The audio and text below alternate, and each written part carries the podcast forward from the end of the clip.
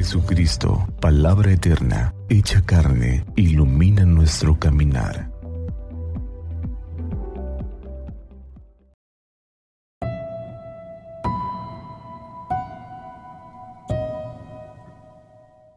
...3 de diciembre... ...primer domingo del tiempo de Adviento... ...del Santo Evangelio según San Marcos... En aquel tiempo Jesús dijo a sus discípulos, Velen y estén preparados, porque no saben cuándo llegará el momento.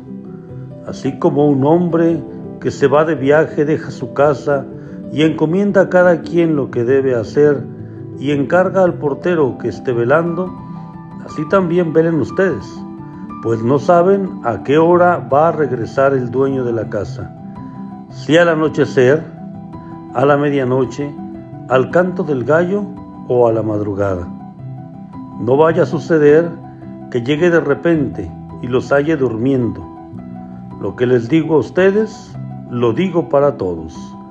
Permanezcan alerta. Palabra del Señor, gloria a ti, Señor Jesús.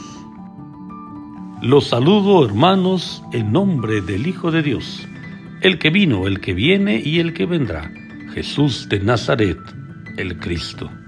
Con este domingo iniciamos el itinerario espiritual del Adviento, que a lo largo de cuatro semanas nos preparará para celebrar la fiesta del nacimiento del Señor Jesús, conmemorar el aniversario 2023 de Jesucristo nuestro Salvador.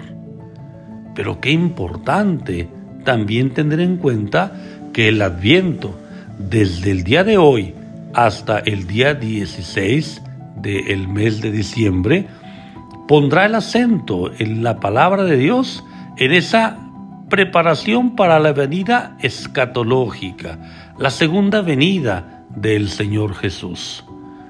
Nosotros, pues, hemos de estar alertas, como el Señor Jesús invitó a sus discípulos y nos invita hoy a nosotros. Tenemos que estar vigilantes, velando y estar preparados. ¿Qué quiere decir Jesús cuando nos invita a estar preparados? Sin duda que esa preparación no puede ser solamente exterior. A veces cuando hablamos de la segunda venida del Señor y hablamos de noche de tiniebla, se cree que para prepararnos hay que tener cerillos, agua, velas, baterías, bendecidas, incluso miel para poder alimentarnos. No, el Señor Jesús es claro en el mensaje que hoy nos deja.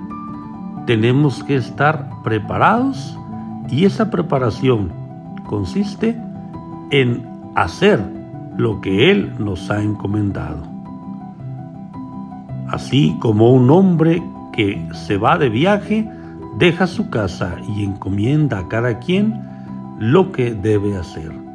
Se trata pues de él mismo, que se ha ido de viaje, se ha ido con el Padre y nos ha encargado cosas muy concretas. Una de ellas, ámense los unos a los otros como yo los he amado. He ahí el centro de la preparación. Prepararnos significa dedicarnos a amar a Dios y amar al prójimo.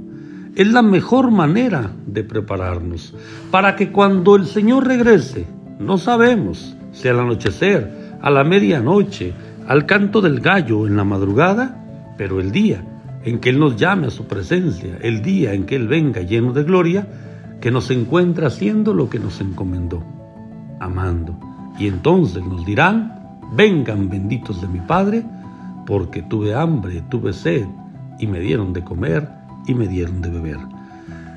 Que vivamos intensamente este tiempo del Adviento. Que no nos adelantemos a la Navidad. Son cuatro semanas del Adviento. Llegará el 25 y con el 25 la Navidad los arbolitos encendidos, el intercambio de regalos, la mesa compartida. Pero el adviento nos prepara a esa celebración y a recordar que estemos vigilantes, porque Él vendrá. El que vino al nacer de María Virgen, vendrá al final de los tiempos y hoy viene a nuestra vida en cada persona y en cada acontecimiento. Reconozcámoslo ahí, en el prójimo. Amémoslo y sirvámoslo. Que Santa María de Guadalupe, nuestra Madre, interceda por nosotros. Así sea.